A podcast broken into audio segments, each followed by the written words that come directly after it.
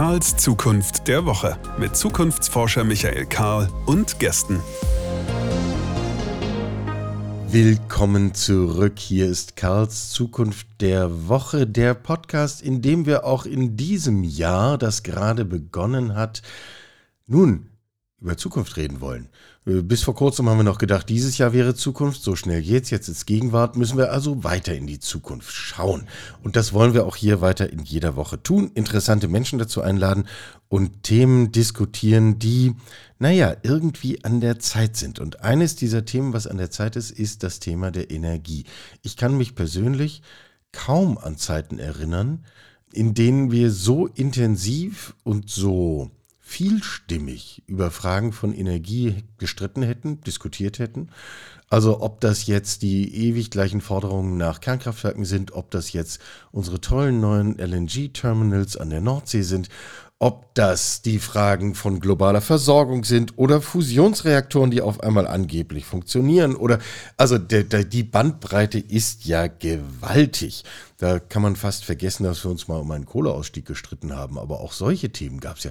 Also ähm, offene Frage an meinen heutigen Gast, den ich bei dieser Stelle begrüße. Klaus Sauter, äh, Gründer und CEO von Verbio. Äh, kannst du diese ganzen Diskussionen eigentlich alle noch hören?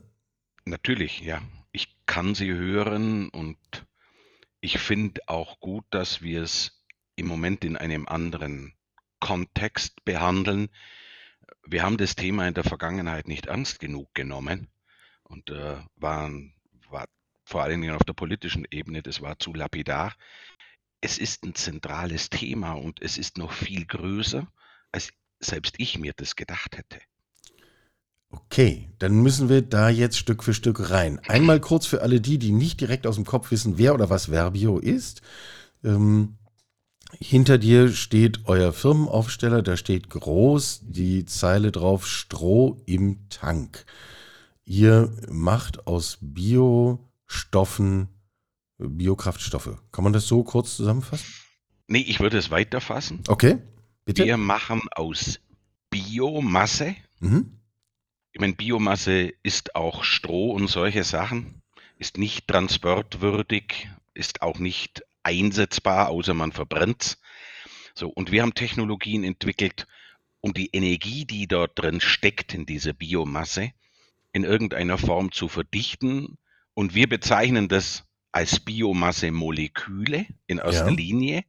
Aber der größte Teil wird heute als Biokraftstoff eingesetzt. Was ich eben nicht so gern möchte, ist immer, wenn es heißt, der Biosprithersteller aus Leipzig, weil das sind wir nicht. Wir verwenden Biomasse für verschiedene Produkte und Stand heute wird der überwiegende Teil im Transport eingesetzt als Biokraftstoff, weil es da ein Geschäftsmodell gibt, aber perspektivisch sehen wir unsere Biomasse-Moleküle vor allen Dingen in der Chemie. Also als Rohstoff, als Ausgangsstoff für die chemischen Prozesse. Ähm, ich glaube, die vor wenigen Monaten ganz viele Menschen noch gar nicht so präsent hatten, wie viel eigentlich von Öl und Gas heute einfach so in die Chemie geht, ähm, um dort verarbeitet zu werden. Ist das sozusagen das Feld, was wir uns eigentlich mit Biostoffen, Biomasse erschließen müssten? Absolut. Ich meine, wenn, wenn wir auf unseren Schreibtisch schauen oder wenn du in dein Mikrofon schaust, das ist Kunststoff. Der Rohstoff dafür ist alles Kohlenwasserstoff und Kohlenwasserstoff ist in erster Linie Rohöl. Ja. Im ganzen täglichen Leben, wir kennen Rohöl nur als Kraftstoff an der Tankstelle, aber es ist viel, viel mehr. Und ich meine, wenn wir über eine dekarbonisierte Gesellschaft nachdenken, äh, ja, dann, dann hat in erster Linie jeder nur diesen, diesen Transport und, und den Verkehr und die PKWs im Auge, aber das ist nur ein ganz, ganz kleiner Teil. Der überwiegende Teil der CO2-Emissionen kommt aus ganz anderen Bereichen. Und jetzt müssen wir die Dinge mal zusammenbringen. Äh, du hast jetzt ein großes Feld abgesteckt. Wir haben Industrieproduktion, wir haben den Transportsektor, wir haben Dekarbonisierung und ja. wir haben Biomasse. Ist das überhaupt eine realistische Perspektive? Also, äh, oder, oder ist das ein Hirngespinst, dass wir, wenn wir an die Biomasse rangehen, letztlich Öl und Gas unter der Erde lassen können? Entschuldige, wenn ich so einfach frage. Nee, nee, nee, nee, nee. Also, äh, es geht nicht, also es, es geht nicht nur mit einem Weiter so. Also praktisch, dass wir die Energie, die wir heute verbrauchen, dass wir die durch erneuerbare, und da zähle ich die Biomasse auch dazu, dass wir die einfach ersetzen können. Ich meine, äh, ein Großteil unserer Verschwendung ist dadurch geprägt, dass es billig war. Ja. Und ich meine, äh, du hast eingangs verschiedene Technologien erwähnt. Warum sind die die gekommen? Warum hat man die nicht weiterverfolgt? Weil es einfach super billig war, Gas und Öl aus dem Boden zu holen und dann irgendwie zu verbrennen oder sonst irgendwas anderes zu machen. So, das heißt, da war einfach kein Spielraum da und vor allen Dingen, was, was, was auch entscheidend ist, ähm, es fehlt an dem großen Plan. Also äh, die Politik muss solche Entwicklungen unterstützen. Sie muss einen Rahmen dafür schaffen.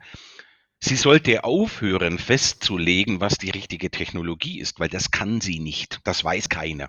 Dafür gibt es Wettbewerb, sondern ein Stück weit können wir da sehr gut von den Amerikanern lernen. Die Amerikaner, die haben eine Förderkultur.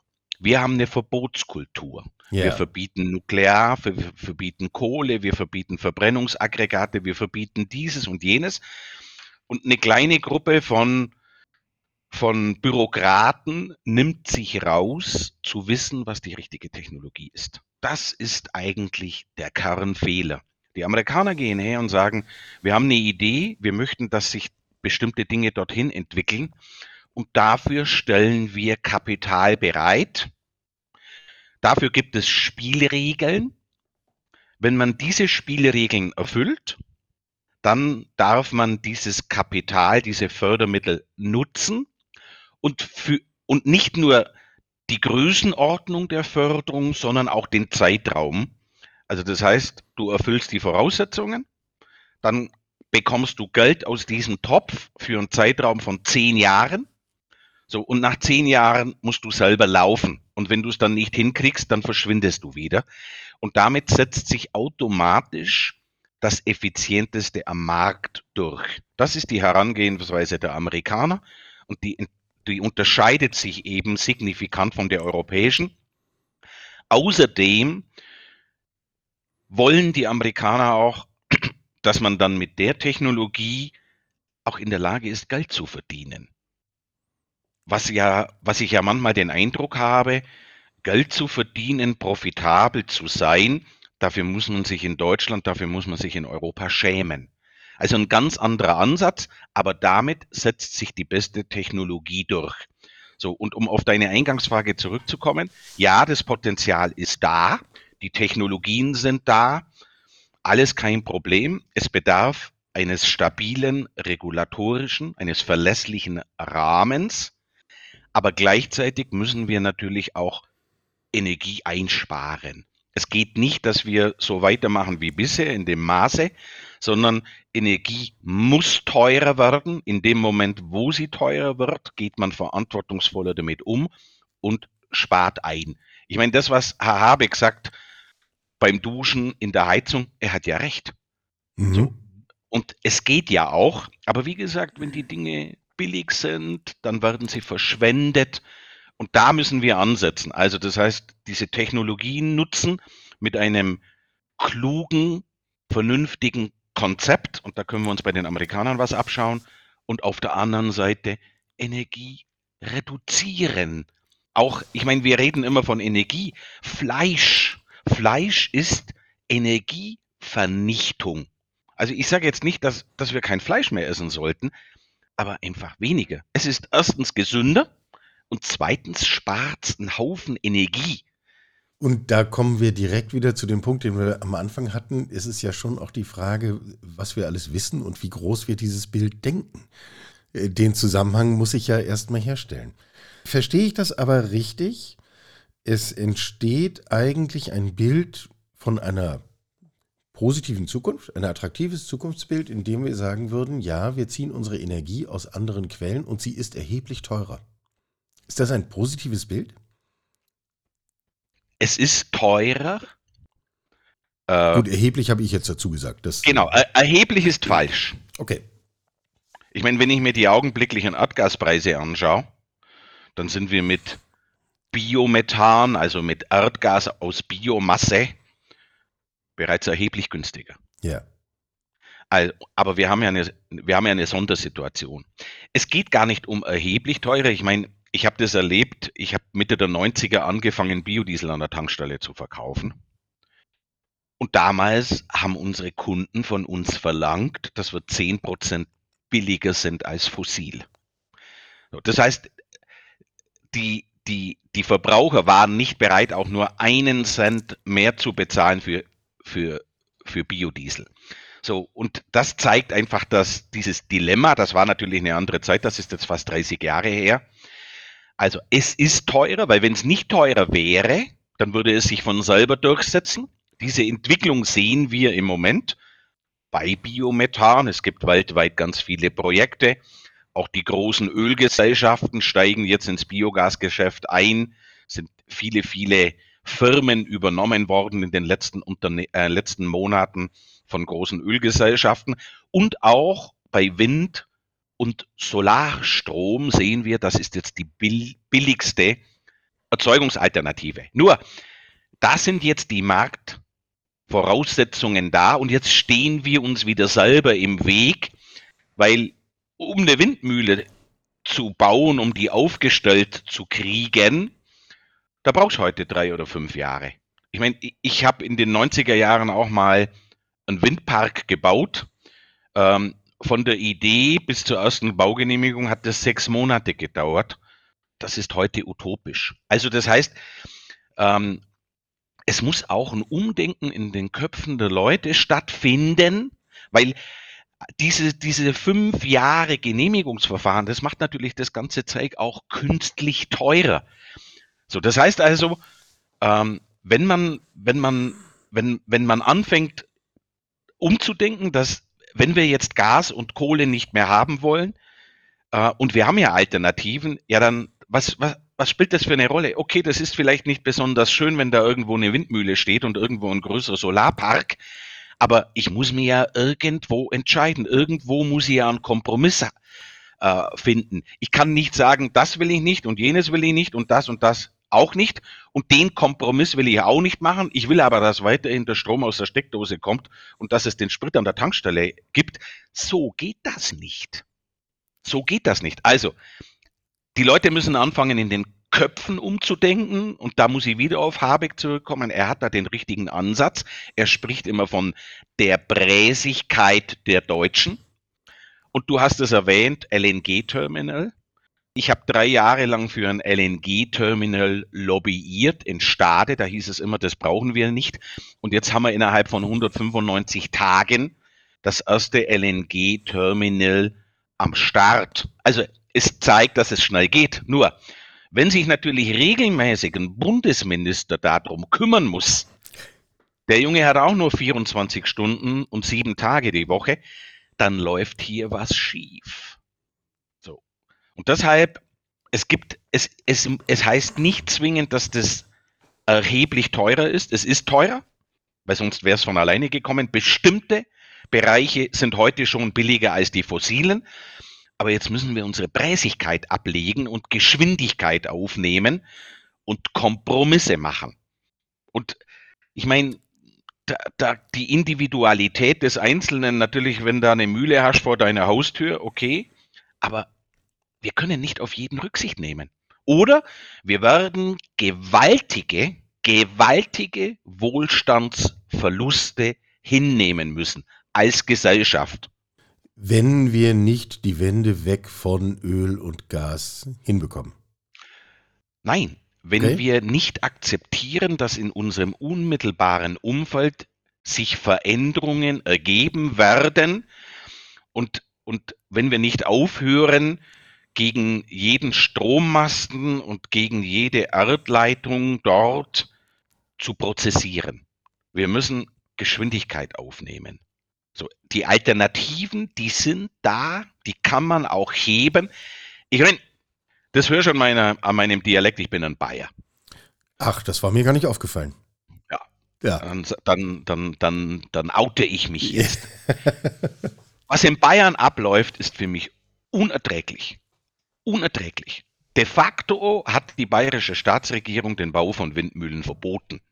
Steht zwar nirgendwo ein Verbot, aber wenn ich es technisch unmöglich mache, dann passiert auch nichts. Eine gute Windmühle ist eine Windmühle, die man nicht sieht. Die baut man jetzt in den Wald. Ach, so ein Quatsch. So. Das heißt, auch die Politik muss natürlich bereit sein, den Konflikt mit der Bevölkerung zu suchen. So. Und dann muss man denen auch irgendwann mal was über den Hals drehen. Das heißt also, ich meine, die Botschaft weg von Öl und Gas, die haben mittlerweile alle kapiert und auch von Kohle. Aber ich muss ja die Alternative schaffen. Das, was wir im Moment gerade sehen, diese Energiekrise. Ich meine, da braucht man, da braucht man nichts studiert haben. Wenn ich permanent Erzeugungskapazität abstelle und nichts Neues dazukommt, dann ist doch klar, dann kommt dass das irgendwann, ich meine, das ist wie wenn du ein Auto hast und fährst in der Gegend drum und der Sprit wird immer weniger. Ich bin aber auch nicht bereit, an der Tankstelle zu fahren. Ist ja klar, irgendwann bleibt die Kiste stehen. Und das passiert im Moment gerade mit unserer Wirtschaft. Und ich sag mal, da hat vor allen Dingen Deutschland die extremste Sichtweise. Da sind die anderen Europäer, ich sag mal, flexibler. Aber die globalen Auswirkungen, gerade im Hinblick auf Gas, natürlich wirkt der Ukraine-Krieg jetzt und die Sanktionen nochmal wie ein Brandbeschleuniger, aber die globalen Auswirkungen von diesem kleinen Deutschland, wenn wir weggehen von Pipeline-Gas aus Russland und jetzt LNG haben wollen, kurzfristig, dass sich der Preis verzwanzigfacht, da sieht man mal, wir sind keine kleine Nummer global gesehen. Wir gehören zu den drei, vier größten Volkswirtschaften der Welt. Wir spielen in einer Liga mit den Amerikanern, mit den Chinesen, den Japanern. Hey, wir sind eine Nummer. Und wenn wir, ich sag mal, einmal richtig durchatmen, dann geht durch Europa ein Sturm. So. Und dieses Bewusstsein, das muss uns auch mal wieder vor Augen geführt werden. Wir haben mit unserer falschen und ideologischen Energiepolitik mit dazu beigetragen, diese Energiekrise herbeizuführen. Das alles nur auf die Ukraine zurückzuführen, ist, ist ein Quatsch. Bereits im Sommer 21 hat man gesehen, dass die Strompreise steigen. Und am 20., um den 20. Dezember 2021, also zwei Monate vor dem Krieg, hat Gas mal ein paar Tage lang Spot, also kurzfristig, 200 Euro die Megawattstunde gekostet. Wir kommen von 20 Euro die Megawattstunde. Also schon eine Verzehnfachung weit vor dem Krieg. Und wie gesagt, für den Großteil der Industrie war es absehbar, dass es irgendwann kommt. Wir wussten nur nicht wann. Und da stecken wir jetzt drin. Und deshalb, es ist nicht fünf vor zwölf, es ist fünf nach zwölf. So. Und wenn wir jetzt nicht endlich anfangen, umzudenken und Kompromisse zu machen, dann sehe ich wirklich extrem schwarz für dieses Deutschland, für dieses Europa. Sammeln wir nochmal die Bestandteile zusammen, die wir jetzt schon im Gespräch äh, ausgelegt haben. Also, es, wenn ich dir richtig folge, es ist möglich, dass wir uns auf eine andere energetische Grundlage stellen. Jawohl. Es ist auch finanzierbar. Ähm, Absolut. Es ist auch technologisch keine Hürde. Die Themen sind im Wesentlichen gelöst. Ja, technisch also, ist alles da. Jawohl. wahrscheinlich geht da immer noch mehr, aber, äh, aber wir sind in einem Zustand, wo wir einfach machen können. Wir können anfangen und da gibt es immer die Philips-Kurve, dass man die Dinge verbessert, aber ja, genauso ist es, wie du sagst.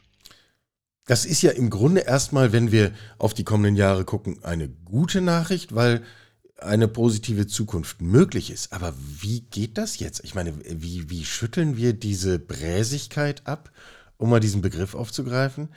Ich bin immer ein bisschen zurückhaltend zu sagen, die Politik, die Politik, die muss jetzt machen.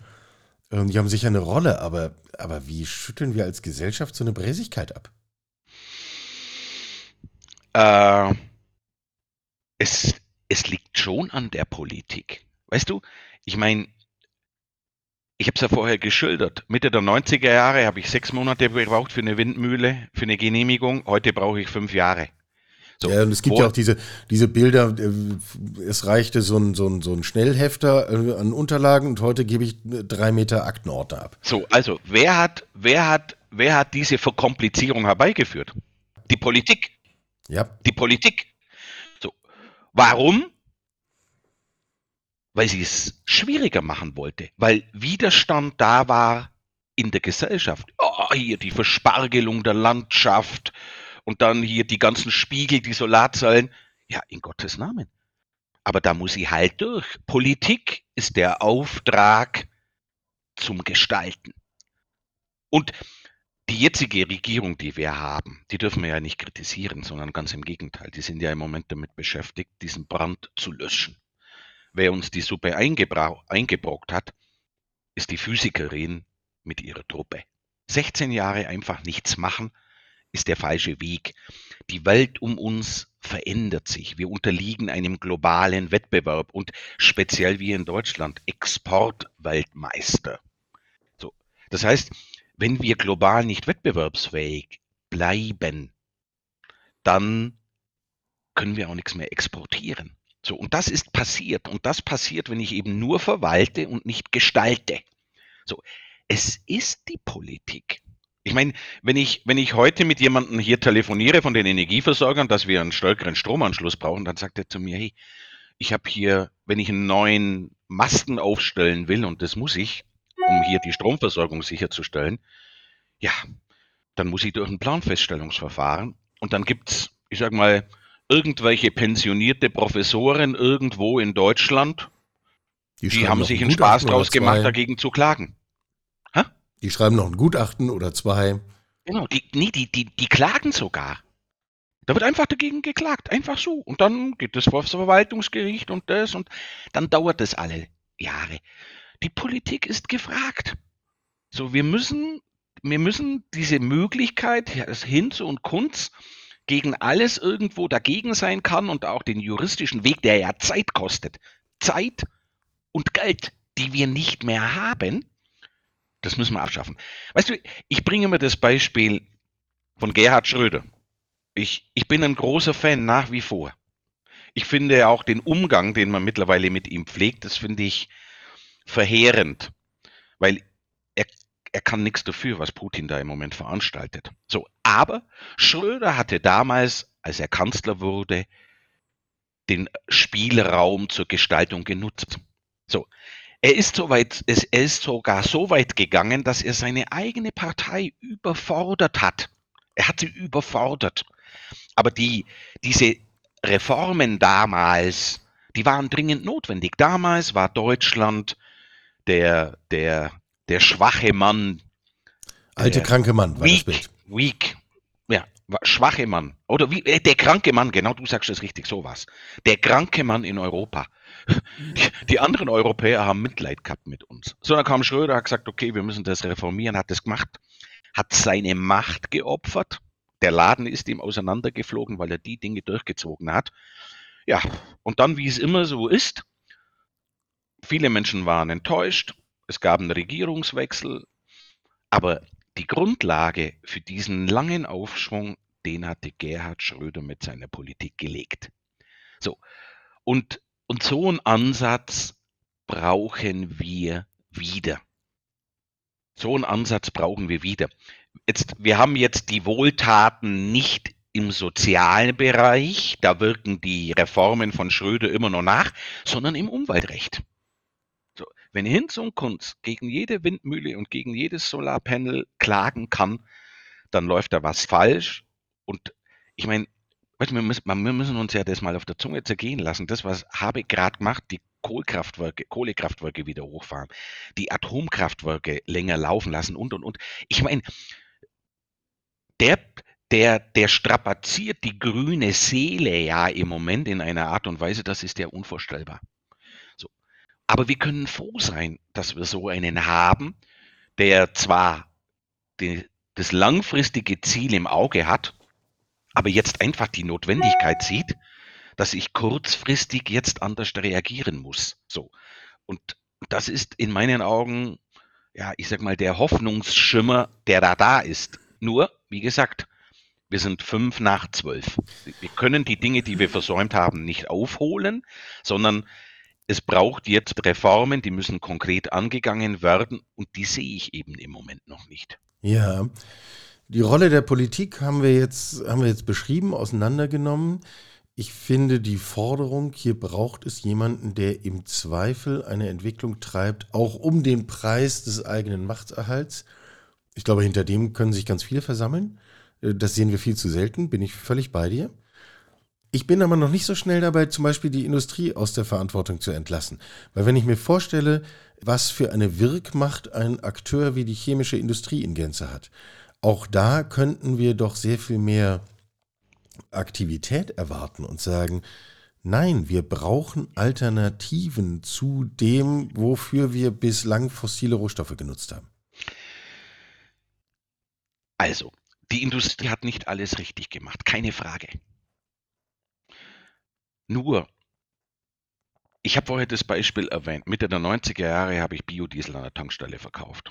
Der Verbraucher war nicht bereit, auch nur einen Cent mehr zu bezahlen für einen Liter.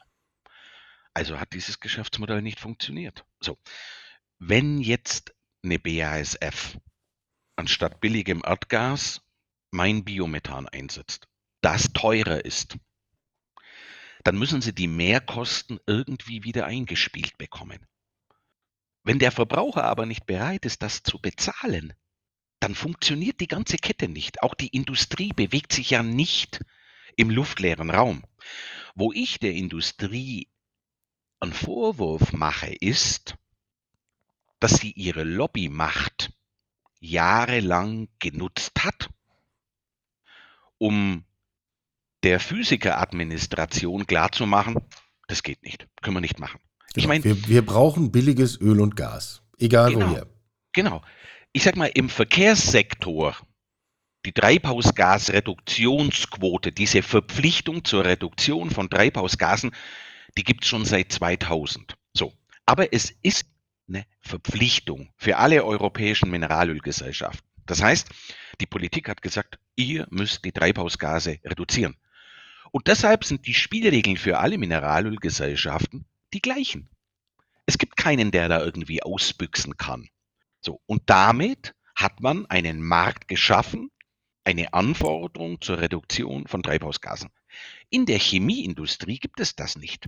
Das heißt, es wäre jetzt eigentlich notwendig zu sagen, wir verpflichten gesetzlich, damit es für alle gilt, wir verpflichten gesetzlich die europäische oder die Welt, was ja nicht funktionieren wird, aber die europäische, ja, die europäische Chemieindustrie, genau, die muss verpflichtet werden. Und, das, und dann gilt für alle Chemieunternehmen die gleichen Regeln und dann werden die das auch umsetzen. Lass uns, um sozusagen das, das Bild dann noch einmal abzurunden, nochmal den Blick äh, global werfen. Äh, wir haben am Anfang schon über die unterschiedlichen Kulturen von Förderung und Verbot äh, zwischen Amerikanern und Europäern, insbesondere Deutschen, gesprochen. Ähm, aber würdest du sagen, dass diese Entwicklung weg von fossilen Rohstoffen, die sich zum Glück noch unter der Erde befinden, äh, hin zu anderen Quellen von Kohlenstoff und Energie. Ist das tatsächlich inzwischen bereits eine globale Entwicklung oder müssen wir da auch erst den Boden dafür bereiten? Es ist eine äh, global, äh, ich würde jetzt mal sagen, es ist eine Entwicklung in der westlichen Welt. Ja. Die Chinesen und die Inder oder insgesamt Asien weißt du. Ihr seid da doch auch wir, tätig. Wir haben, ja, wir haben ein Projekt in Indien, nur, weißt du, ich meine, Indien ist ein armes Land oder, oder Nepal. Äh, die Leute, die, die machen sich keine Gedanken über den Klimawandel oder über CO2-Emissionen in der Atmosphäre, sondern hier geht es um das tägliche Überleben. So, aber in der westlichen Welt, erste und zweite Welt, da ist es durchgedrungen. So, und weißt du, was das Ausschlaggebende war? Das Ausschlaggebende war der Kapitalmarkt. So, das, was wir ja auch immer verteufeln. Aber der Kapitalmarkt, Investoren, die legen fest, wo sie investieren wollen. Und dort spielen heute, ich sag mal, äh, spielt nicht nur mehr die reine Profitabilität eines Unternehmens eine Rolle, sondern die gucken vor allen Dingen in die Zukunft. Und die sagen mittlerweile, Investoren sagen, wer sich nicht um Umweltthemen, CO2-Emissionen, wer sich nicht um, um soziale Pluralität, wer sich nicht um gute Unternehmensführung, nachhaltige Unternehmensführung. Das Ganze wird zusammengefasst unter ESG. E steht für Environment, S für Social, G für Governance. Aber da kann, können, kann man ja wenig damit anfangen, deshalb habe ich versucht, das zu beschreiben. So, und das sind die ausschlaggebenden Themen. Und das hat dazu geführt, dass die ganze Welt, die westliche Welt, angefangen hat umzudenken und sagt, okay, alles klar, es geht nicht nur darum, dass ich dieses und nächstes Jahr profitabel bin und, einen Haufen Geld verdiene, was ich potenziell an meine, meine Aktionäre und Gesellschafter ausschütten kann, sondern es geht darum, dass ich meine Firma zukunftsfähig aufstelle. Und da spielen diese drei Themen eben eine zentrale Rolle und das hat zum Wandel herbeigeführt. So, Indien und China ist eine andere Baustelle. Ich meine, die Chinesen könnten auch mehr tun, keine Frage, die sind schon weiterentwickelt, als wie sie immer tun. Aber speziell Indien ist, ist, ist schwierig. Und ich kann das auch nachvollziehen und die können sich das auch nicht leisten. Aber wir haben da ein Projekt und ich muss sagen, wir sind seit 2015 in Indien. Es war ein langer Weg für uns, auch dort an die richtigen Regierungsvertreter zu kommen. So, wir haben das mittlerweile geschafft. Wir haben, ich sag mal, eine direkte Kommunikation mit der Ebene unterhalb von Modi. Und, und was mir, ich, ich, ich gehe mittlerweile sehr, sehr gern nach Indien, weil wir haben super Gespräche. Und was ich am besten finde, ist, die Leute hören zu, wir können unsere Vorschläge unterbreiten. Die stellen kluge Fragen, wir diskutieren das aus.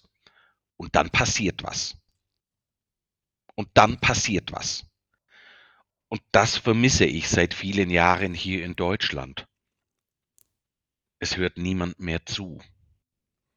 Und ich, ich sag mal, wir haben, wir hatten teilweise dann, ich sag mal, unter der Merkel-Administration die Kommunikation auch eingestellt, weil ich, meine, ich hatte ein paar Meetings mit Altmaier ich war ein paar Mal in, in Brüssel ähm, äh, beim Energiekommissar. Mensch, wie hieß er denn da aus Baden-Württemberg? War ja auch ein Deutscher. Hä? Oettinger. Oettinger. Ich meine, das war reine Zeitverschwendung. Die haben mir zugehört und dann haben die gesagt, ja, das ist ja alles ganz schrecklich, was sie erzählen, aber passiert ist nichts. So. Der Wandel in Indien und so, der wird auch kommen.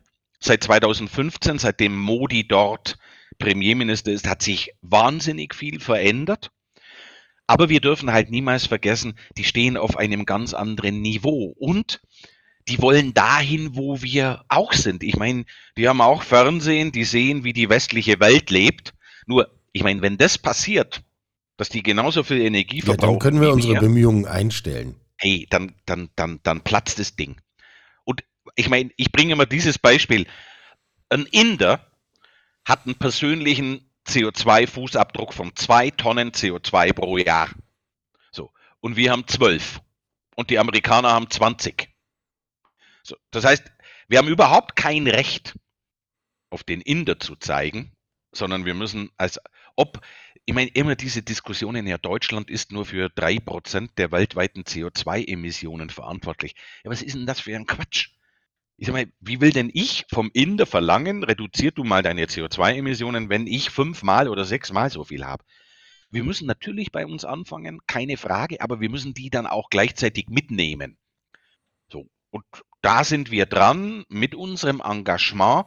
Ich meine, man muss sich ja mal vor Augen halten, diesen Rohstoff, den wir dort einsetzen, äh, Getreidestroh und Reisstroh, wenn wir das nicht machen, dann wird es auf den Feldern verbrannt.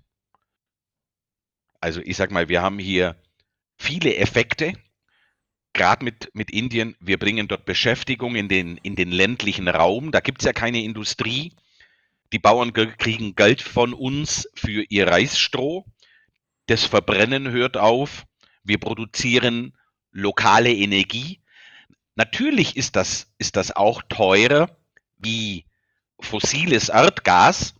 So, aber da gibt es Modelle, wie man das jetzt kompensieren kann.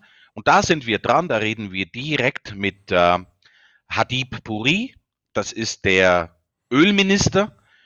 Ich meine, allein die Tatsache, dass sich der indische Ölminister 1,3 Milliarden Menschen, dass er sich überhaupt Zeit nimmt, ein, zwei Stunden mit uns zu reden, ist eigentlich eine super Sache. Und wie gesagt, er hört zu, er stellt kluge Fragen, dann geht es weiter in die nächste Stufe, dann werden dort sagen wir, Mitarbeiter von ihm beauftragt, die Sache nochmal genauer zu analysieren und dann geht es weiter und es geht immer weiter. Und äh, ja, das, das sieht positiv aus. Wir kriegen da eine globale Entwicklung hin, aber der Treiber, der Druck, derjenige, der den Druck aufbaut, das ist der Kapitalmarkt, das sind die Investoren. Und die Politik muss aber dann im zweiten Schritt die richtigen Rahmenbedingungen schaffen, den richtigen Druck und nicht immer das, was einfach gesellschaftlich der einfachste Weg ist. Man muss hier die Auseinandersetzung und die Konfrontation mit der Bevölkerung suchen. Tut mir leid, aber anders geht's nicht. Wir haben jetzt das Feld sehr differenziert auseinandergenommen. Über die Rolle von Politik gesprochen, über die Rolle von Industrie gesprochen, über eine globale Perspektive, über die Wissenschaft, über die Rolle von VerbraucherInnen. Jetzt wagen wir zum Abschluss eine letzte Prognose. Ähm, gesetzt, wir bewegen uns in die richtige Richtung. Wann können wir den Punkt erreicht haben, dass wir sagen, jetzt haben wir uns im Wesentlichen von unserer fossilen Abhängigkeit befreit? Ist das eine Frage von 10 Jahren? Ist das eine Frage von 20 Jahren? Von 50? Was ist dein Bild? 2000 50 ist in meinen Augen total äh, unrealistisch. Kriegen wir nicht hin, weil wir schon zu viel Zeit verplempert haben. Äh, natürlich könnte man jetzt den Schalter umlegen und sagen, in zehn Jahren muss alles dekarbonisiert sein. Nur, da kriegen wir derartige gesellschaftliche Verwerfungen, dass das unsere Gesellschaft nicht aushält, weil dann wird es wirklich extrem teuer. Weil du musst das Zeug aus dem Boden stampfen, äh, irre investieren, ähm, du hast nicht die Zeit durch die Phillips-Kurve, durch die Lernkurve, weil da ist noch Verbesserungspotenzial. All diese Zeit, die wir ja gehabt hätten, die haben wir versäumt. Also 20 Jahre ich bin seit 30 Jahren im Geschäft, 20 Jahre ist Vielen eigentlich nichts passiert. Ja. So, und die müssen wir hinten drauf packen.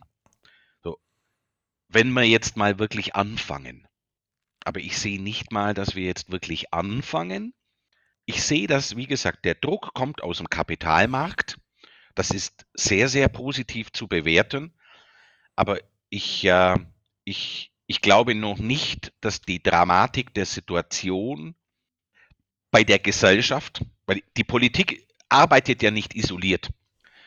Die, die Dramatik der, der Situation, dass das bei der Gesellschaft angekommen ist.